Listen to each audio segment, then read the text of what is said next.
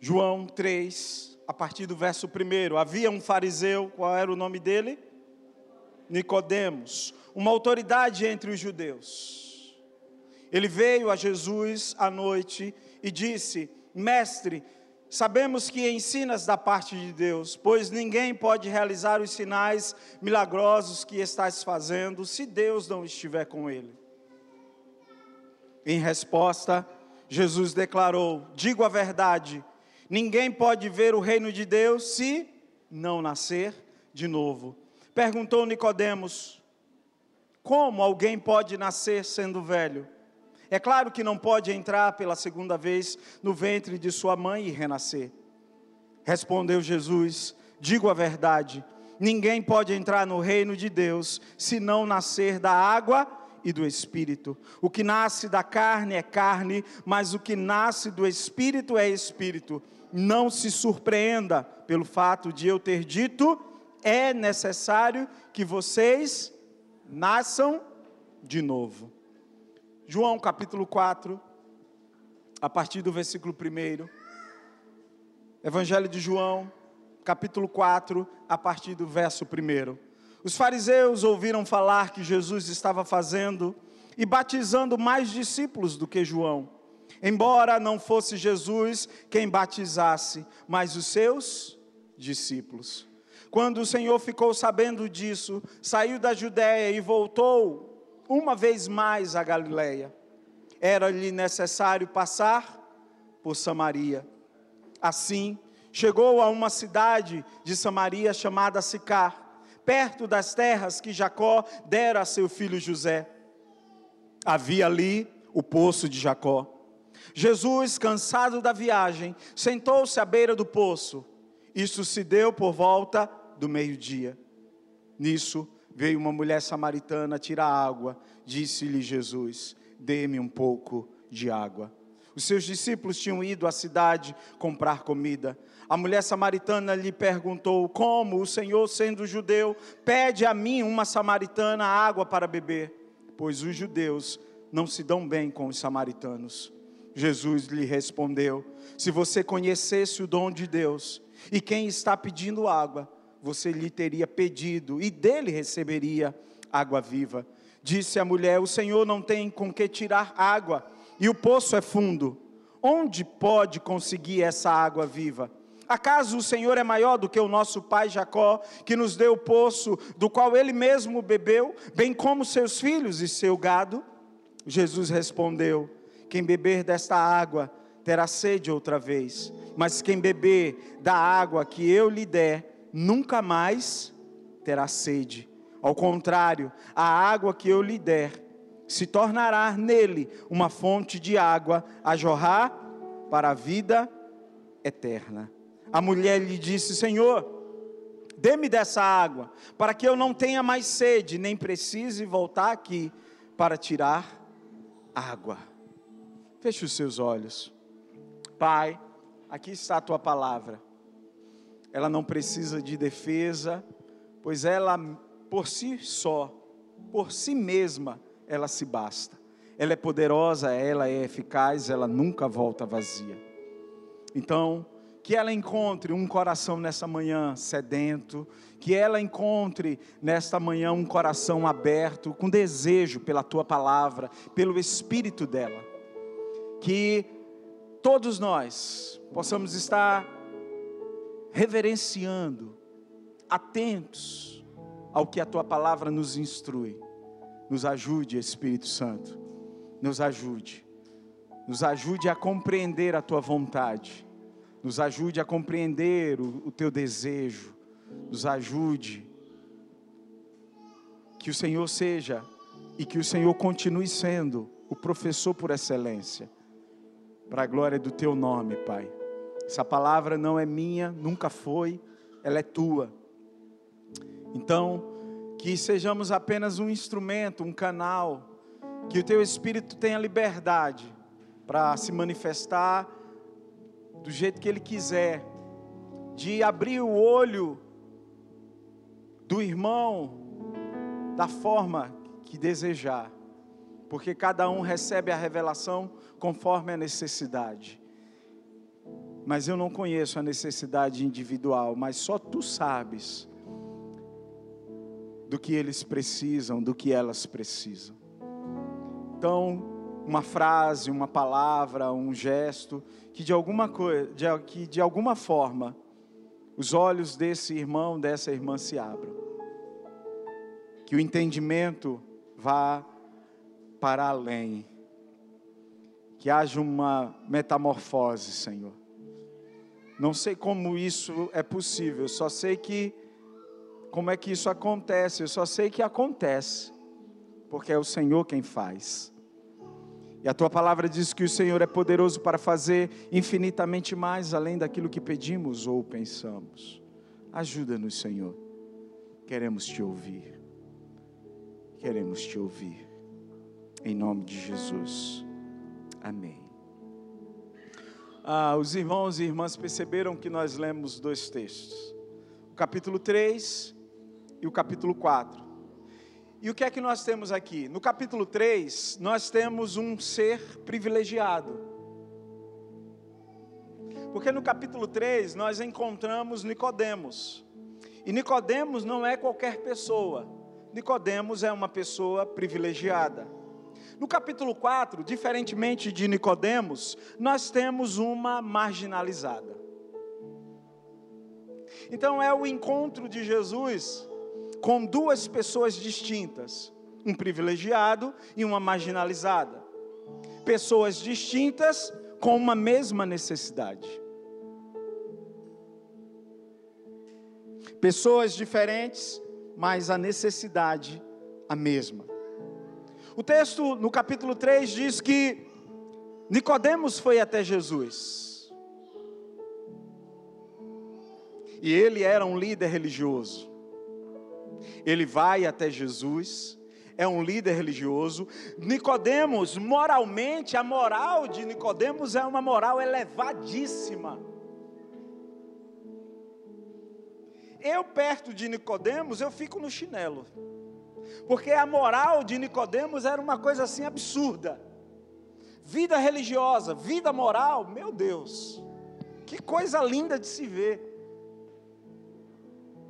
Nicodemos não vai até Jesus porque a sua vida moral está arrasada, está quebrada, tá? Nicodemos vai até Jesus porque ele não é alguém da religião, não, ele vai até Jesus, ele é um líder religioso, moral ilibada.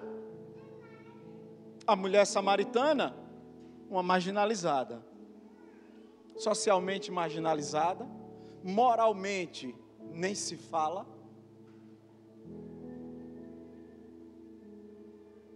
religião, uma mulher pertencia a um povo cuja religião tinha um sincretismo absurdo. Os samaritanos ganhar, ganhavam de goleada de nós brasileiros, porque nós brasileiros gostamos de um sincretismo religioso. Essa mulher aqui não tem não tinha a moral que aquele líder religioso possuía. E religiosamente era toda confusa. Toda confusa. E o que essas duas pessoas têm em comum?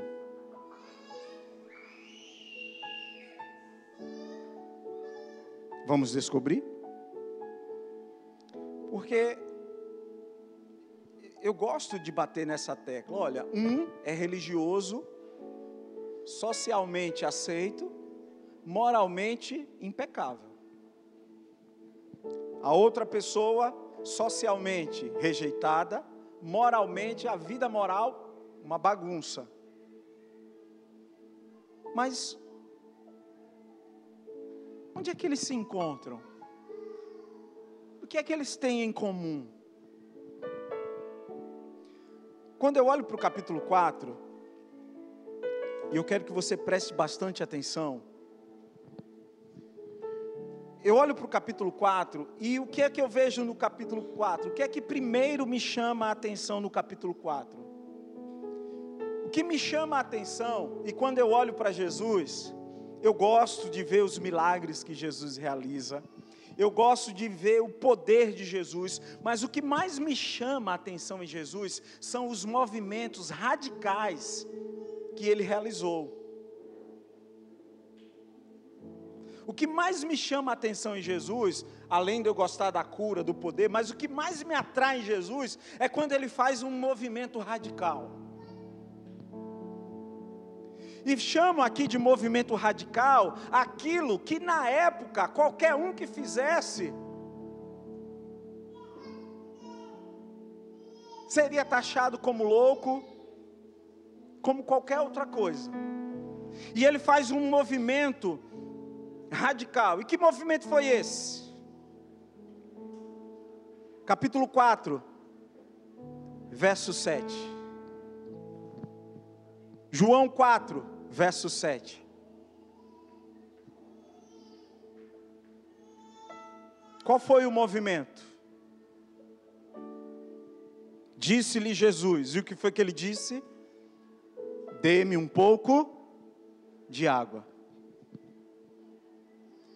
Presta atenção, quem começa o diálogo não é a mulher. Até mesmo porque ela, socialmente, ela é rejeitada, é mulher, é samaritana. Ele é judeu. Mas o movimento que Jesus fez é radical, pois é ele que inicia o diálogo. É ele quem começa. É ele quem puxa a conversa. Foi ele que começou o papo. E quando ele faz esse movimento, perceba no verso 9 que a mulher se assusta. No versículo 9, a mulher, ela fica assustada, porque ela diz assim: Como o Senhor, sendo judeu, pede a mim, uma samaritana, água para beber?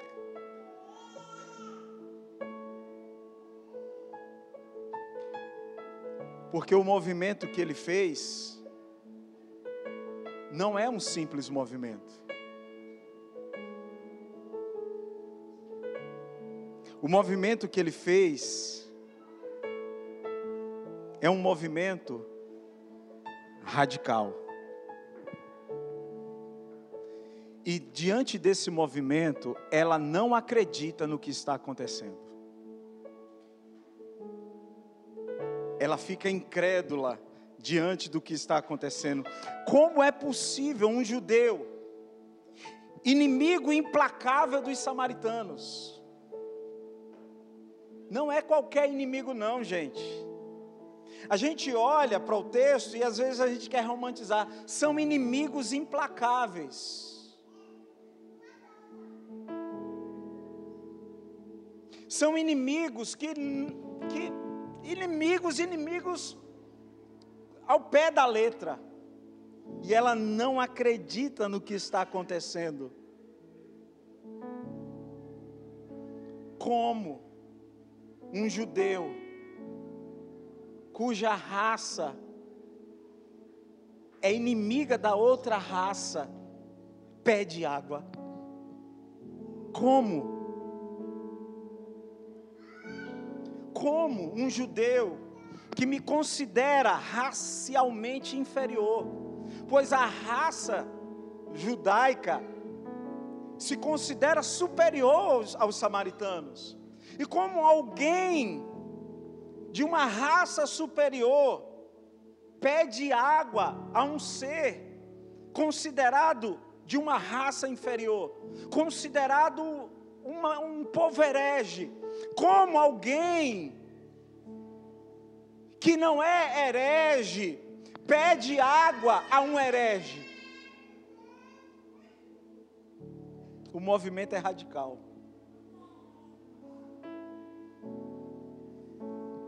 Como é que você pede água a essa pessoa? Como é que você pede água a um herege?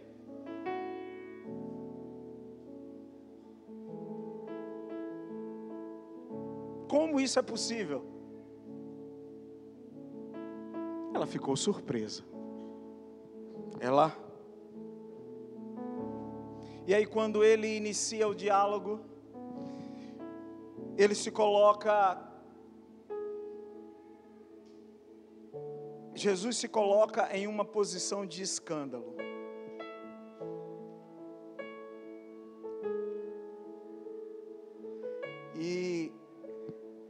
Uma provocação formidável, pois ele se coloca numa posição de escândalo. É impressionante. Eu gosto dessas coisas de Jesus. E, e, e, e, às vezes, às vezes, nem sempre, às vezes eu gosto de me colocar nessa posição de escândalo.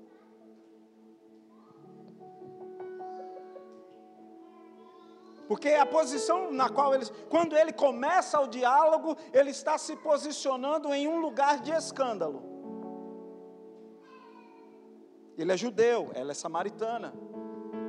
E para piorar, é mulher. E aí ele puxa o diálogo. Porque um homem judeu falando com uma mulher estrangeira em público é escândalo. Tanto é que quando os discípulos voltam e o vê conversando com ela, os discípulos são judeus, é como se os discípulos ah, achou estranho. Ficaram calados porque era Jesus. É como às vezes acontece aqui na graça, a turma fica calada porque sou eu. Mas se fosse outro, alguns movimentos, a turma não ficaria calada não. A turma só fica calada porque só ficou calada porque era Jesus. E aqui na graça tem coisas, tem movimentos que eu faço que a turma só fica calada porque sou eu. Porque se for outro e quando é outro, a turma cai de pau nos bastidores.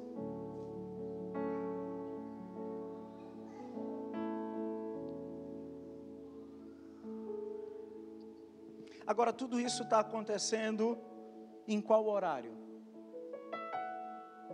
Toda essa conversa, todo esse diálogo, todo esse escândalo está acontecendo em que hora? Em qual horário? Verso, verso 6. Havia ali o poço de Jacó. Jesus, cansado da viagem, sentou-se à beira do poço. Isso se deu que horas? Meu dia.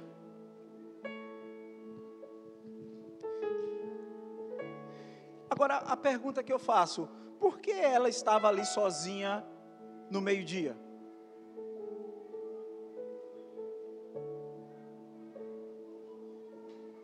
Meio-dia, para o costume da época, é uma hora imprópria para ir buscar água. Certamente as outras mulheres samaritanas já tinham ido pegar água bem mais cedo, porque os afazeres domésticos começam mais cedo. Mas ela vai buscar água ao meio-dia, e detalhe, ela vai buscar sozinha. E por que, que ela vai buscar só? Porque ela é uma mulher marginalizada.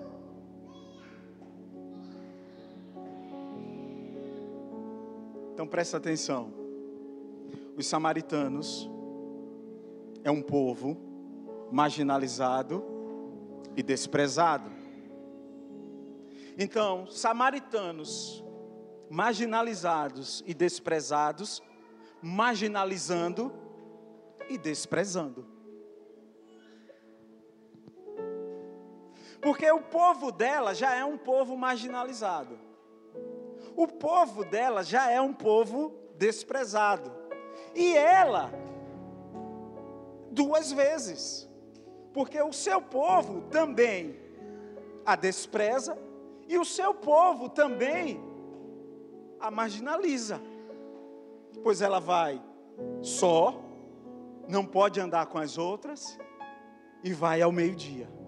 Ninguém quer caminhar com ela. Ninguém quer estar com ela. Agora presta atenção.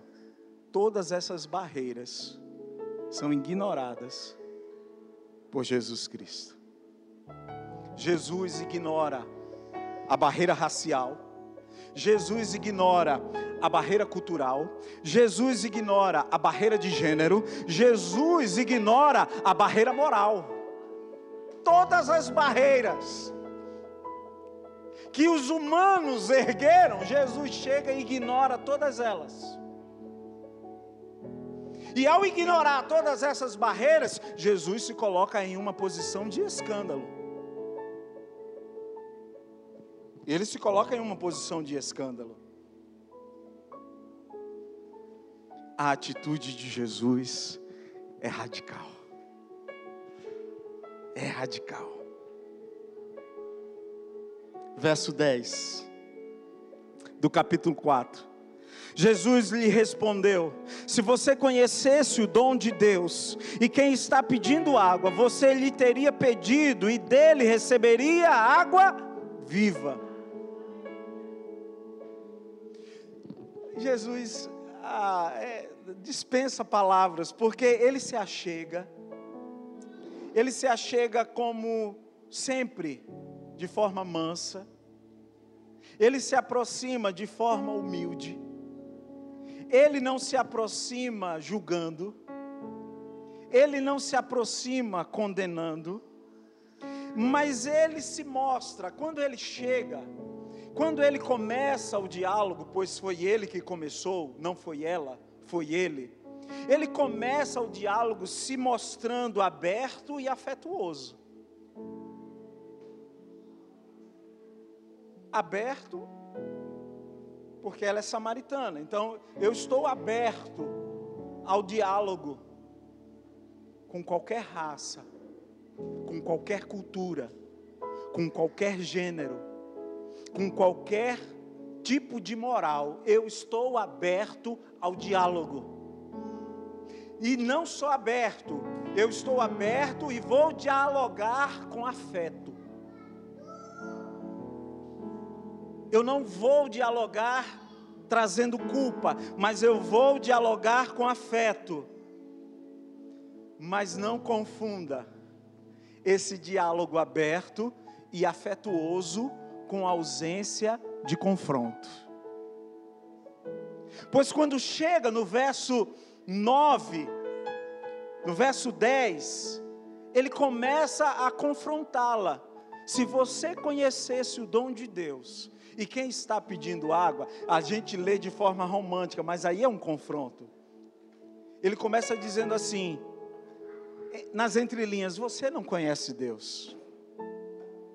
Porque se você conhecesse, você saberia quem está lhe pedindo água. Mas ele não diz isso de forma arrogante. Ele não diz isso de forma presunçosa. Ele não quer estragar o diálogo, mas afeto, e abertura não impede Jesus de exercer o confronto. Se você conhecesse, Jesus está fazendo, Jesus está confrontando de forma habilidosa e de forma gentil.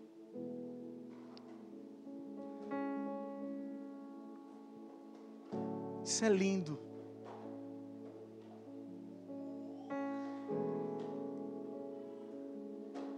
Jesus é de uma habilidade formidável. E qual o significado dessas palavras? O que é que Jesus quer transmitir para aquela mulher? Jesus está dizendo para aquela mulher: Olha, eu tenho algo tão básico, mas tão básico e tão necessário para o espírito, quanto a água é para o físico. A água é para o nosso físico é, é o básico, é a base. Então eu tenho algo para você extremamente básico. Jesus está dizendo para ela assim: de forma gentil e de forma habilidosa, Jesus está dizendo para ela assim: olha, sem essa água, você estará completamente perdida.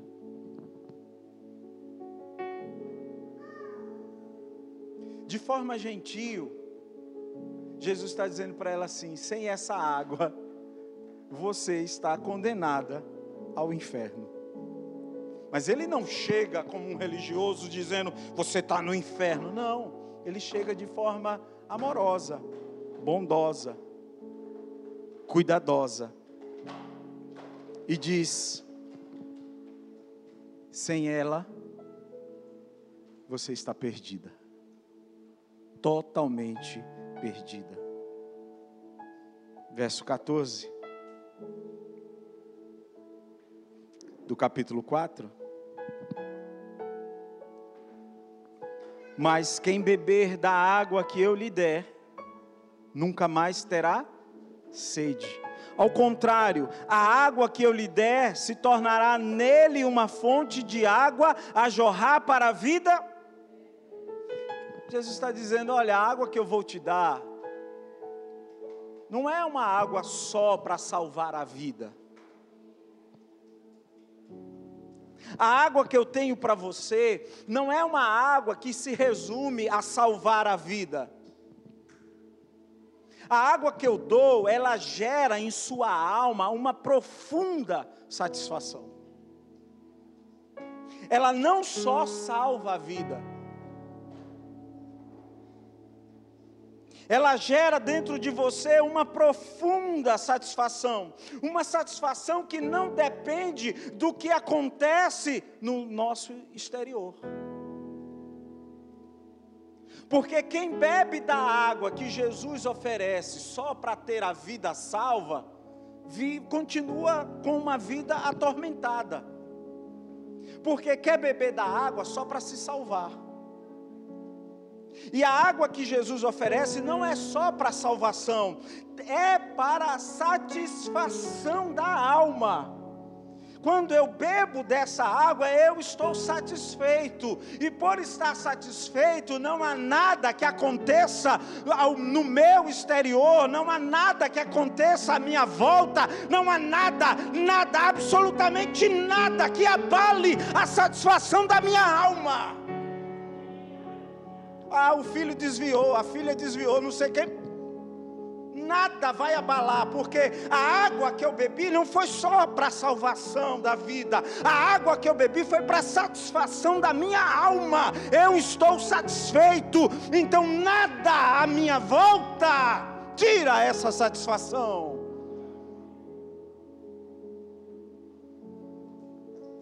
Evangelho é para cavar, irmão. Evangelho é para ir mais fundo. Evangelho não é um domingo manhã ou um domingo noite. Evangelho vai para além. Não há nada, nada, nada, absolutamente nada. Por quê? Porque eu bebi da água e entendi quando bebi, não só para ser salvo, quando bebi, estou satisfeito. Minha alma está satisfeita e por estar satisfeita, o inferno entra em depressão.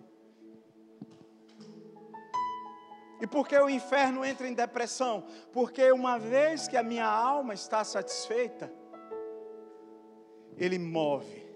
Como diz a palavra, ele fica em derredor, ele brama, ele ruge, ele. Só vai, vai passar disso não? E aí? Tem coisa melhor não? Mas por, que, por que nada? Aí eu lembro do papo que ele teve lá com Deus. É, ah, mas é porque o Senhor dá isso. Tire, pode tirar dele. Pode tirar. Será que você está dizendo que ele, que ele é meu servo só porque. Não, pode tirar. Pode tirar. Não tem problema não, pode tirar. E aí, e nada. Por quê? Porque a alma está saciada. Vai além. Vai para além.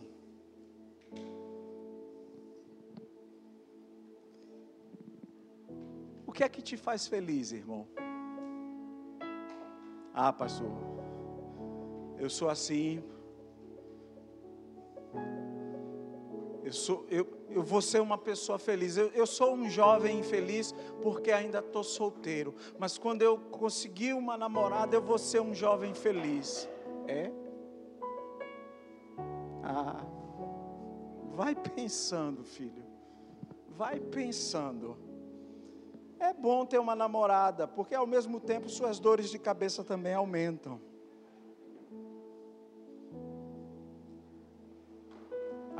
Agora eu sou feliz, mas depois de um certo tempo de namoro, cadê aquela felicidade? Ainda há um vazio, a alma não está satisfeita. Por quê? Porque está achando que felicidade é, é, é, é algo do exterior. Consegue, começa a namorar, mas continua. Antes era um jovem solteiro infeliz, agora é um jovem namorando infeliz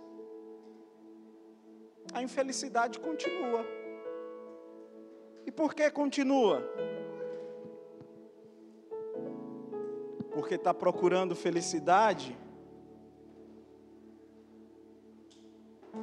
em coisas exteriores.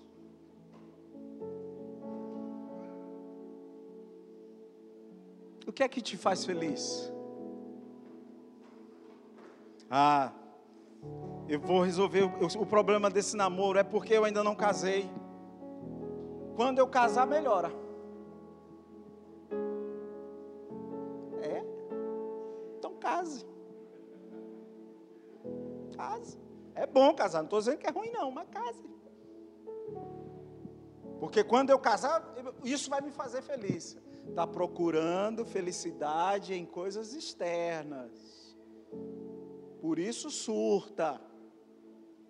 Por isso pira. Por isso fica dizendo que Deus não existe. Por isso fica dizendo que o que o pastor prega é mentira. Por quê? Porque ouve aqui, sai por aqui. Fica no mesmo joguinho de vida, procurando alegria, felicidade em algo que está externo, que está fora da gente. Está procurando ser feliz por meio de um filho. Está procurando ser feliz por meio de uma filha. Vai dançar. Porque está procurando felicidade em algo que está externo. E Jesus diz que da água que eu dou, jorra de onde?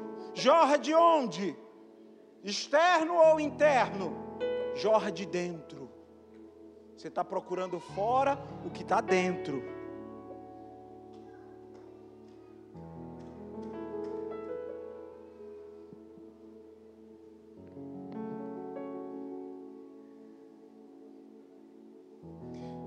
Jesus está dizendo para essa mulher assim: olha, filha, não há nada fora da gente capaz de satisfazer de verdade a nossa sede. Nada. Absolutamente nada fora de você é capaz de satisfazer a sua sede.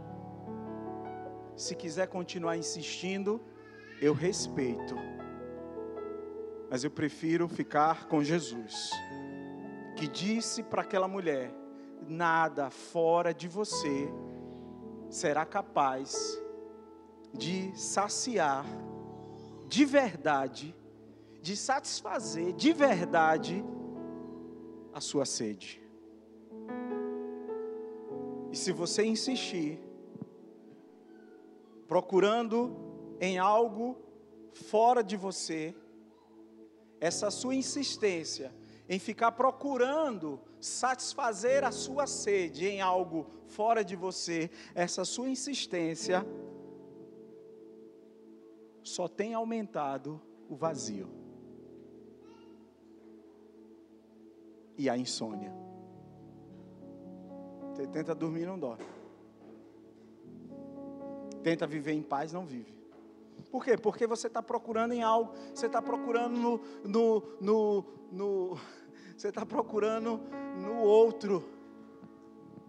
Você está procurando na outra, você está procurando num objeto, você está procurando em um patrimônio, você está procurando na profissão, você está procurando. Eu não estou dizendo que nada é ah, errado, vou abandonar minha profissão, não é isso. Só não acredite que a sua profissão vai satisfazer a sede da sua alma. Não vai.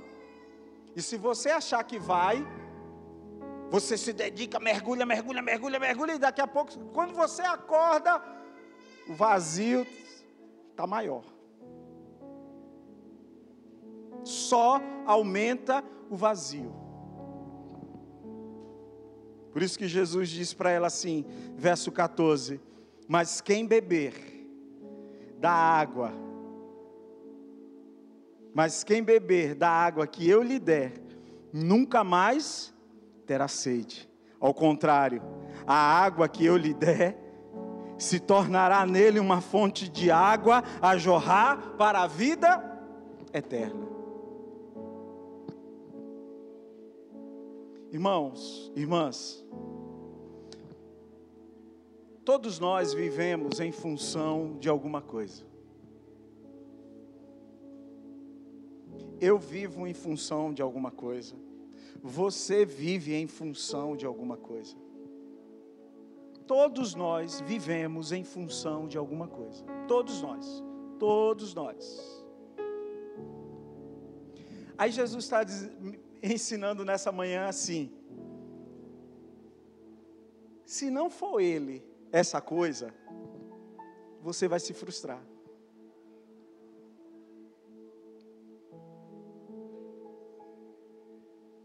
Ah, estou vivendo em função de um relacionamento. Esse relacionamento é Jesus? Não, vai se frustrar. Estou vivendo em função ah, da minha igreja. Como assim? Estou vivendo em função do meu trabalho. Quando for despedido, despedida, vai se frustrar mas depois de 20 anos, como eu dei a minha vida ali e agora se frustrou. Porque você viveu em função da coisa errada. Não é que você vai ser um funcionário meia-boca, não, não é isso. Mas você não vai viver em função daquilo ali. Ah, vou viver em função da minha empresa. Vai se frustrar. A empresa é só um meio, não é um fim. O casamento é um meio, não é um fim. Os filhos são um meio, não é o fim. Minha profissão é um meio, não é um fim. Meu talento é um meio, não é um fim. Eu não vivo em função do meu talento, porque se eu viver em função do meu talento, no dia que ele, pronto, todos me abandonam e eu me frustro. Se eu, vive, se eu estou vivendo em função, ah, mas você é pastor. E pastor não brinca desse jeito. Ah, é? Ah, então é que é para eu viver em função da minha posição. Não vivo, não, viu? Porque eu vou me frustrar. É ou não é? Mas como é que ele. Porque eu não vivo em função da função que eu exerço. Ainda que eu tenha consciência da função que eu exerço. Mas eu não vivo em função dela. Porque se eu viver, eu me frustro. Ah, Jesus está dizendo para essa mulher que se ele não for essa coisa pela qual você vive, você vai se frustrar.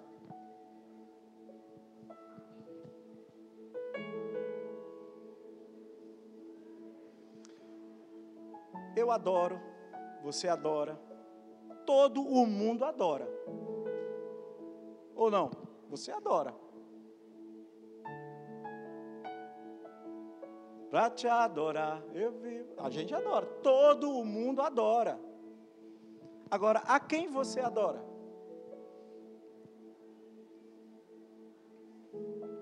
Porque qualquer coisa que você adore que não seja Cristo, vai lhe devorar vivo, vai lhe comer vivo vai lhe estraçalhar vivo. Quantas mães e quantos pais, ah, adoro meu filho. Ame seu filho, goste seu filho, eduque seu filho, trate bem seu filho. Mas se você adora algo que não é Cristo, aquilo que você adora vai lhe devorar vivo. Vai lhe consumir você ainda vivo. Porque se não for Jesus Cristo, vai lhe desamparar no final. Se não é Jesus, no final, rói a corda.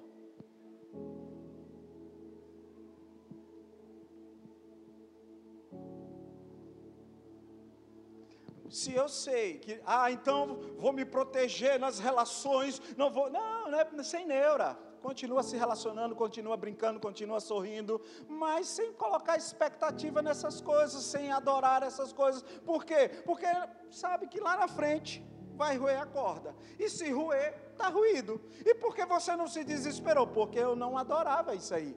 Nunca adorei.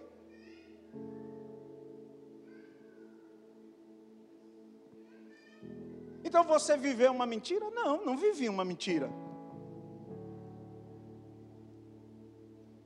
Só nunca coloquei minhas expectativas em nada e em nem ninguém que não seja Cristo.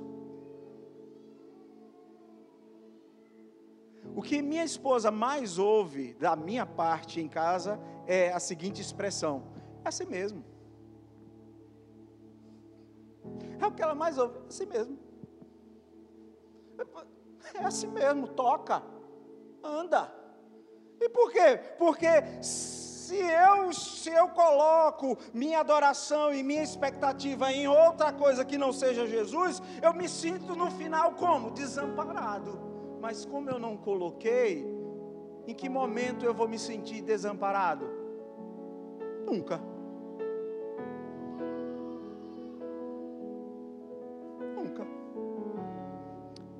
você se sente triste, você fica um pouco down, mas se sentir desamparado, ah, acabou, acabou, não, acabou nada, acabou nada. Sacode, levanta, bate a poeira e dá a volta por cima e segue. Por quê? Porque Cristo não me desamparou. Cristo não vai te desamparar. É só você não colocar a sua adoração em pessoas ou em coisas que não seja Cristo. Deixa eu te fazer uma pergunta, irmão.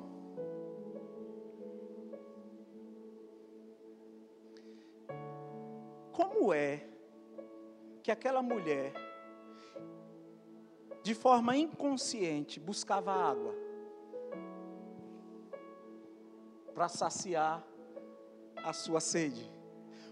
Veja, todo ser humano na face da terra, todo ser humano na face da terra, de forma inconsciente, busca da água que Jesus está falando. Agora, como é que ela buscava essa água? Como era que ela buscava? Verso 16, vamos lá, capítulo 4, verso 16. Segura a onda aí, segura a onda aí. Daqui a pouco a gente termina, mas segura a onda. 16. Ele lhe disse: Vá, chame seu marido e volte. Aí ela responde o quê? Não tenho marido. Disse-lhe Jesus: Você falou corretamente, dizendo que não tem marido. O fato é que você já teve quantos? Cinco. E o que? E o homem com quem agora vive não é seu marido. O que você acabou de dizer é o que? Verdade. Disse a mulher: Senhor, vejo que é profeta. Nossos antepassados adoraram neste monte mas vocês judeus dizem que Jerusalém é o lugar onde se deve adorar. Meu Deus.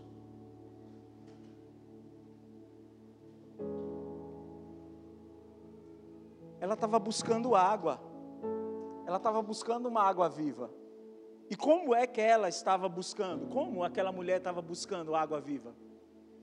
Em relacionamentos frustrados. Um relacionamento, dois, três. Aí você diz assim: isso é, isso é uma imoral. Você não entende o que está por trás, o que realmente ela está buscando. Ela não está buscando o homem ela está buscando uma água viva, ela está buscando preencher um vazio, só que ela, de forma inconsciente, ela está buscando dessa água viva no lugar errado, nas pessoas erradas. Agora, e você? Por quais meios você tem tentado ou vem tentando conseguir água viva para preencher o vazio? Ah, pastor, eu como demais. Eu começo a comer, quando eu começo a comer, ó, é buscando água viva. Olha. Mais. Buscando água viva, inconscientemente, tentando preencher um vazio. E você, como é, por quais meios você tem tentado conseguir água viva para preencher o vazio? Ah, pastor, eu começo a comprar. Eu começo a comprar. É buscando água viva. E tome dívida, tome dívida, tome, é, compra, compra, compra e se endividando. É, é um vazio existencial tão grande que só a água viva pode preencher, mas inconscientemente está buscando preencher ou está buscando essa água na compra. Eu estou buscando água viva. Carro está caro, mas eu troco. Carro está caro, mas eu troco, eu troco, eu troco, eu troco, eu troco. O importante é ter um carro de um novo modelo, novo modelo, novo modelo. Isso é o quê? Inconscientemente, buscando uma água viva. Como? Ou por quais meios você tem tentado conseguir a água viva para preencher o vazio?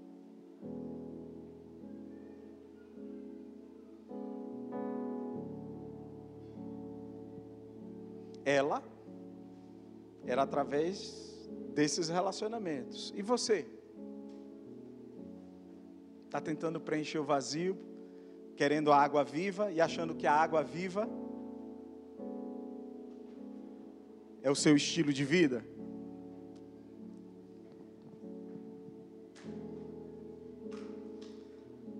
Mas aí, para encerrar a conversa, para encerrar o diálogo, Jesus solta uma bomba.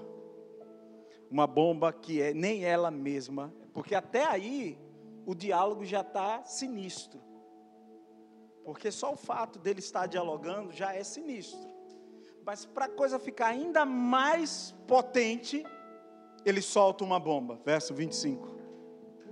Olha a bomba que Jesus solta. Nem os fariseus suportavam quando ele soltava essa bomba. Os fariseus tinham vontade de voar no pescoço dele quando ele soltava essa bomba. É, adoro. Verso 25: Disse a mulher: Eu sei que o Messias, chamado Cristo, está para vir. Quando ele vier, explicará tudo para nós. Então Jesus declarou: Eu sou o Messias. A bomba como um homem judeu é Messias, conversando com uma mulher, com a vida imoral. Como é que esse homem é de Deus, conversando, dialogando? Meu Deus, é uma bomba. Bum. Sou eu. Eu sou o Messias. É a mesma cara que as pessoas fazem quando a gente está aqui misturado e chega alguém que não conhece a comunidade e pergunta: cadê o pastor? Aí o pessoal olha e diz, olha aí. Aí tem gente que olha assim como vocês acabaram de soltar uma bomba quando diz, olha ele aí. Olha ele aí. Ele é. Como assim? Jesus chega para ela e diz assim: Eu sou o Messias. Sou eu. Eu que estou falando com você. Eu sou o Messias. Mas não para por aí.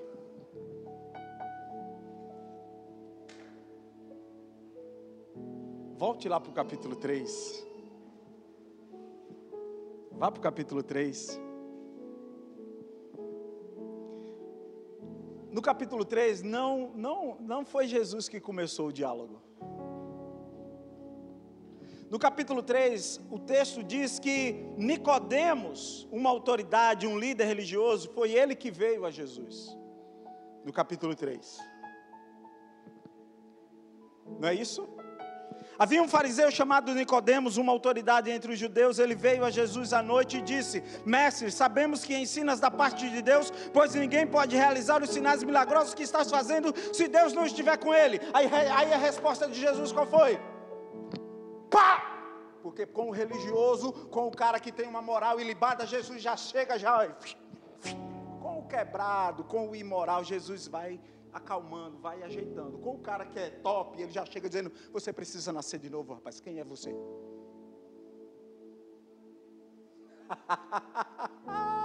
Percebe a diferença no diálogo? Eu quero água.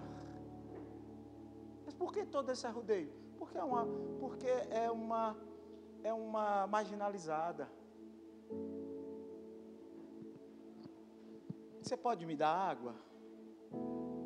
Chega, chega o cara socialmente aceito, chega o cara de moral ilibada, mestre, você é de Deus. Então, tá ok. Então você reconhece que eu sou de Deus. Então deixa eu lhe dizer logo uma coisa: você precisa nascer de novo. Uau! Uau! Aí, às vezes, eu, eu não queria aprender essas coisas com Jesus. Porque eu me vejo muitas das vezes assim. Eu não queria aprender. Olha, porque chega na nossa comunidade, não que a gente, mas na maioria das vezes, chega na nossa comunidade uma galera quebrada, arrasada, com a vida moral assim toda torta. E aí, aí Vai lá uma vez, vai lá duas, vai lá três, pega pela mão, sei o quê, ajeita. Aí às vezes chega uma turma engomada.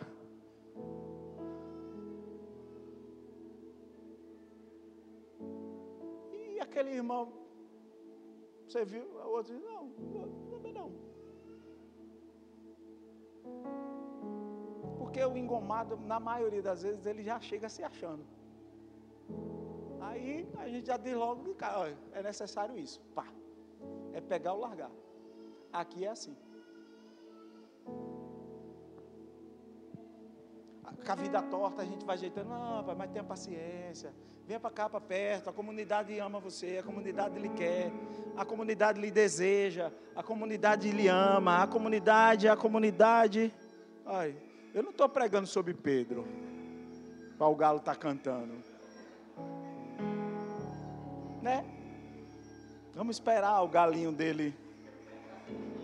É, vamos esperar. Vamos esperar. Vamos ver onde é que está esse galo, esse filho da pé. É. Aí já é o demônio querendo se manifestar através do galo. Não é possível. Não é possível.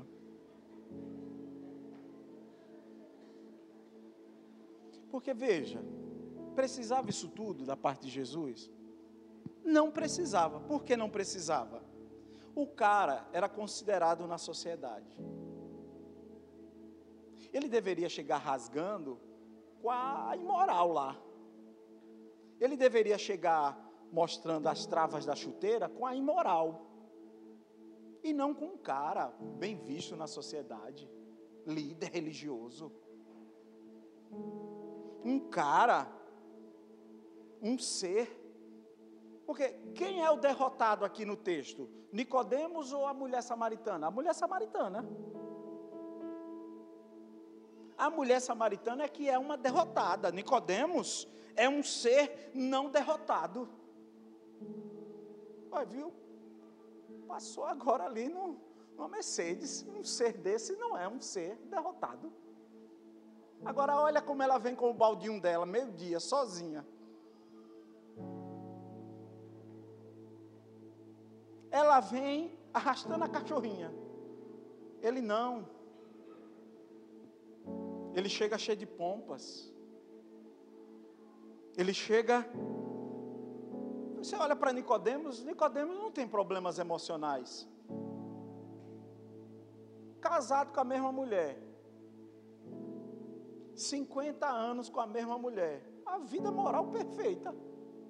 Pastor, está errado, não é isso que eu estou dizendo, não, viu? Aí ele chega, emocionalmente resolvido. Rabi, intelectualmente, ele já chega dizendo que ele é um mestre. A mulher nem sabe com quem está conversando.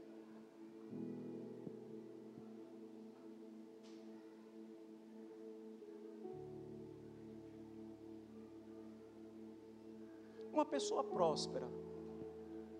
Nicodemos é um cara próspero. Juiz da Suprema Corte como é que uma pessoa não derrotada, como é que uma pessoa sem problemas emocionais, como é que uma pessoa cuja vida moral é ilibada, como é que um juiz com a vida financeira resolvida, como é que uma pessoa dessa precisa nascer de novo?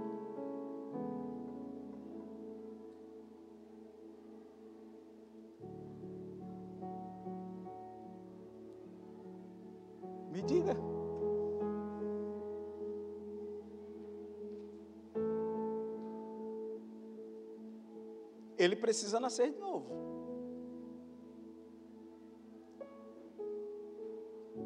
Moralmente o cara é show. E ainda assim precisa nascer de novo. Financeiramente, o cara não tem necessidade nenhuma. Estudou nas melhores escolas para ser juiz na Suprema Corte da sua época como é que um cara desse precisa nascer de novo? A marginalizada, faltava-lhe satisfação. Na vida da marginalizada, faltava algo para lhe satisfazer. Aí Jesus diz assim: Olha, posso lhe dar água. Jesus oferece água para a marginalizada porque falta a ela satisfação. E Nicodemos? O que é que ele possui?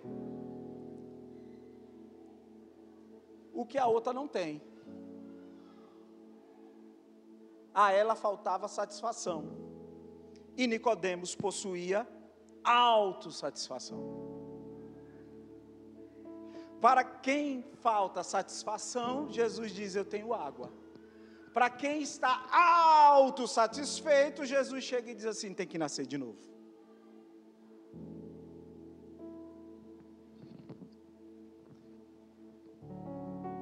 Tem um vazio, eu tenho água.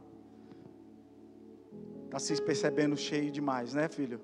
Nasça de novo. Em outras palavras, Jesus chega para Nicodemos assim: "O que foi que você precisou fazer para nascer, Nicodemos? Você planejou pela sua habilidade, pelo seu intelecto, você planejou da sua parte o seu nascimento? Não. Porque nascer é um dom gratuito.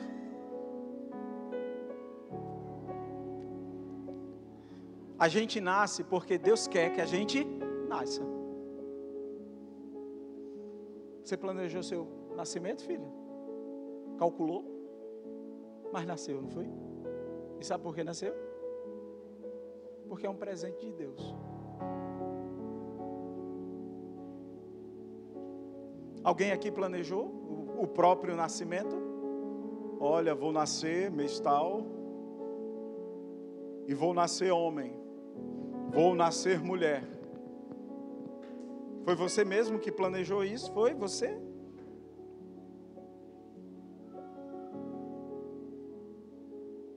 Agora, o que é que essas duas pessoas, a samaritana e Nicodemos, o que é que eles tinham em comum? Ambos estavam igualmente perdidos. Aí os crentes piram, porque a vida de um é uma vida moral assim. É... E a outra, largada, uma bandida.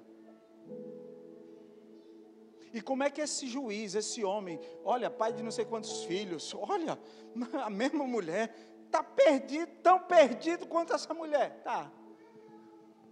Ambos estavam igualmente perdidos.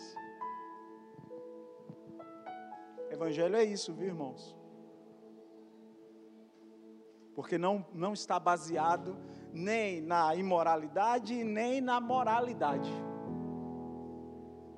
não se baseia numa vida moral, nem, não, nem se baseia numa vida imoral. A vida imoral está necessitada do Evangelho e a vida moral também tem necessidade do Evangelho. Porque se ambos entenderem que não precisam do Evangelho, ambos estão perdidos.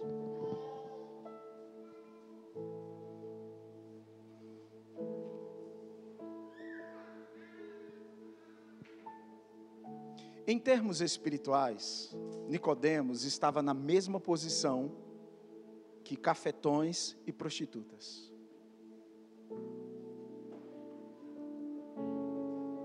Socialmente não. Mas espiritualmente sim. Nicodemos estava na mesma posição. Ah, fulano é cafetão. Pronto, Nicodemos estava na mesma posição de um cafetão. Espiritualmente ele estava na mesma posição, no mesmo lugar. E qual era o lugar? Perdido. Tão perdido quanto o cafetão. Tão perdido quanto a prostituta. Estava perdido. E qual é a solução? A solução é a gente parar de recorrer a falsas formas de salvação tanto aquele que moralmente vive uma vida moral ilibada, parar de recorrer à salvação na sua vida moral, quanto aquele que está perdido, que está perdido no sentido de uma vida que é um lixo. Nós precisamos corrigir a quem estamos recorrendo para a salvação. Porque o único Salvador que vai me satisfazer é Jesus. O único. Só Jesus vai me satisfazer. E Ele vai me satisfazer caso eu o abrace. Jesus vai satisfazer você caso você o abrace. Mas se você continuar recorrendo, a ficar jogando na cara do outro, é, tá, vá, Pura tolice. Pura tolice. Só demonstra o quão perdido você continua. O quão perdida você continua espiritualmente.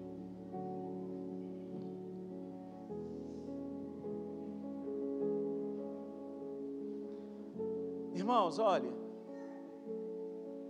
Presta atenção numa coisa. Agora eu quero falar abertamente porque eu sei que em uma igreja existem as pessoas que têm uma vida moral alinhada, e em uma igreja existem pessoas que têm uma vida moral, horas está bem, horas. Deixa eu falar uma coisa para vocês. O seu desempenho moral não pode morrer pelos seus pecados. E a falta de desempenho moral também não pode morrer pelos seus pecados. Guarde isso. Guarde isso dentro de você. Sabe por que foi que a mulher samaritana encontrou água viva? Você sabe por quê? Por que foi que ela encontrou água? A água viva. Por que foi que ela encontrou? Verso 7 do capítulo 4. Ela só encontrou água viva porque Jesus chegou para ela e disse assim: Tenho sede.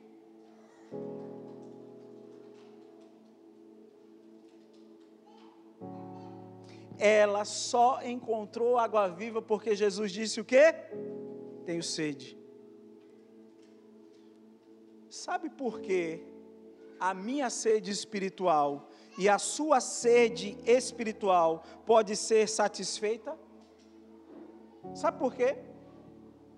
A minha sede espiritual, ela pode ser satisfeita porque a minha vida moral. Não, filho, a sua sede espiritual, ela só pode ser satisfeita porque na cruz Jesus disse a mesma coisa: tenho sede. Porque se ele não dissesse tenho sede, estaríamos com sede até hoje como a mulher samaritana. João 19, 28, é o que ele diz na cruz. João 19, verso 28. Ele na cruz, ele diz assim: Tenho sede.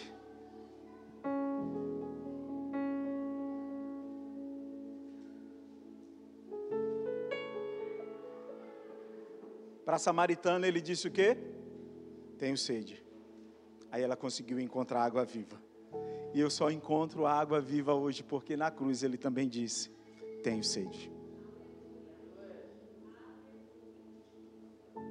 E você achando, ah, pois. Adoro o Evangelho. Adoro. Por ele ter morrido, podemos nascer de novo.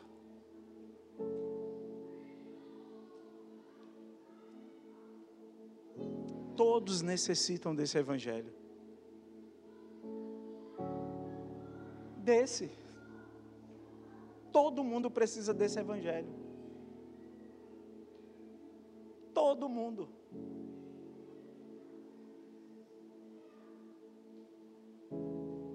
Os mais santos dessa igreja precisam desse evangelho. E os mais perdidos dessa igreja precisam também do mesmo evangelho. É isso que, olha, os... porque senão os mais santos o tempo todo saía pisando.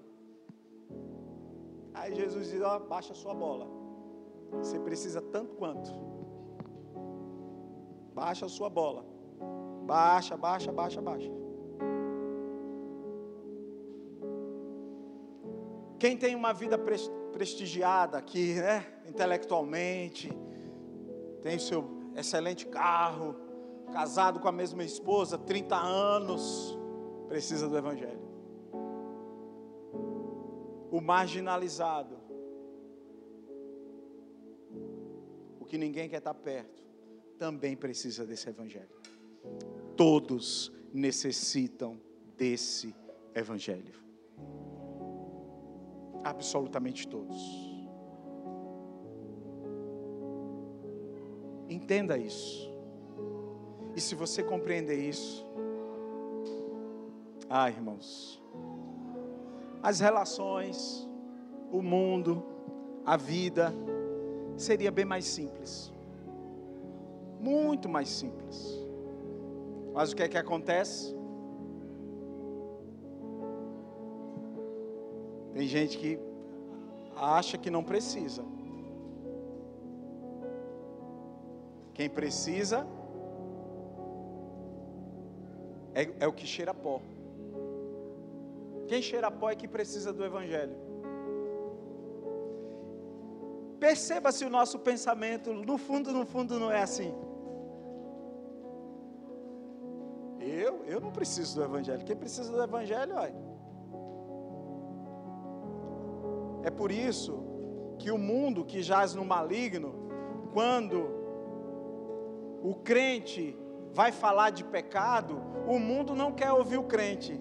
Por quê? Porque o crente, quando vai falar de pecado, ele fala de pecado para o mundo assim, ó.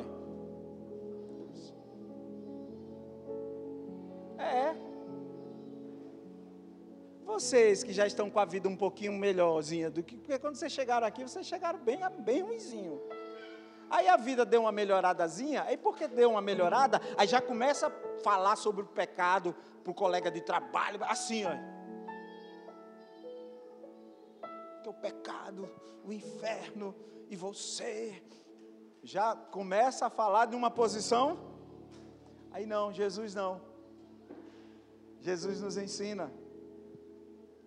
Se você quer que o mundo ouça a pregação a respeito do pecado, não pregue pecado de forma condenatória ou, com, ou de forma como se você fosse alguém superior, mas pregue pecado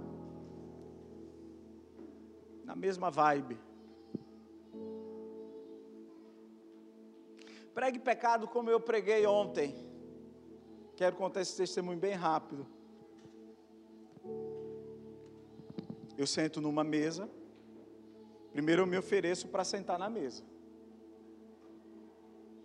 Ia começar um churrasco. E eu me sento. Eu vou querer sentar com vocês. O senhor, sim, eu mesmo. Porque eu estou vendo que vai assar uma carne aí. E eu estou interessado nessa carne. Mas nada, estava interessado em carne nenhuma. Eu estava interessado em sentar.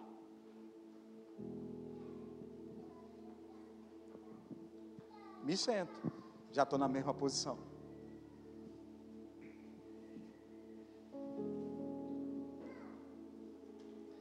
O Espírito Santo vai dando as direções. Inteligentemente eu peço uma xícara de café, uma xícara com café. Carne, farofa, café. As outras pessoas, carne, farofa, cerveja. Nada contra. E lá pelas tantas eu já percebo que os copos não estão esvaziando. E eu digo: o que é que está acontecendo? Que esses copos não estão esvaziando. Minha gente, se eu soubesse, não estava sentado aqui com vocês, porque se eu não estivesse aqui, vocês já estariam secados uns quatro copos desse, e ainda não secaram esse. Desde a hora que eu sentei, ainda está no mesmo copo. Mas antes de eu ir embora, deixa eu te dar um conselho.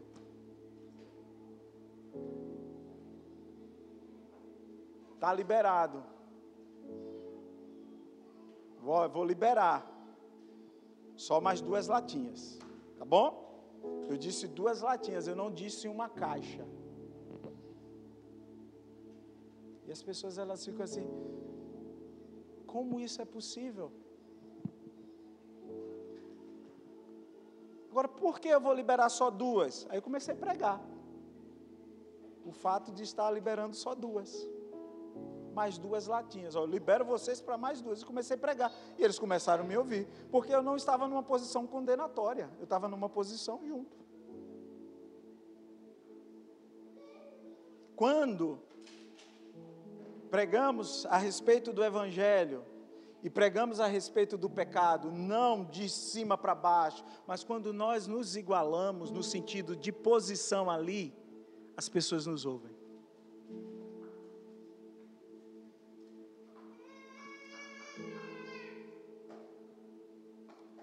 Mas eu sou o pastor. É, mas eu preciso do Evangelho mesmo sendo o pastor. O privilegiado necessita do Evangelho assim como o marginalizado. Nunca deixei de precisar do Evangelho e espero nunca deixar de precisar. Vou continuar precisando dele até o dia de Cristo Jesus. Porque só assim eu consigo entender o marginalizado, que também precisa do Evangelho como eu preciso. Quem tem entendimento, entenda. Quem tem ouvidos, ouça o que o Espírito diz à igreja.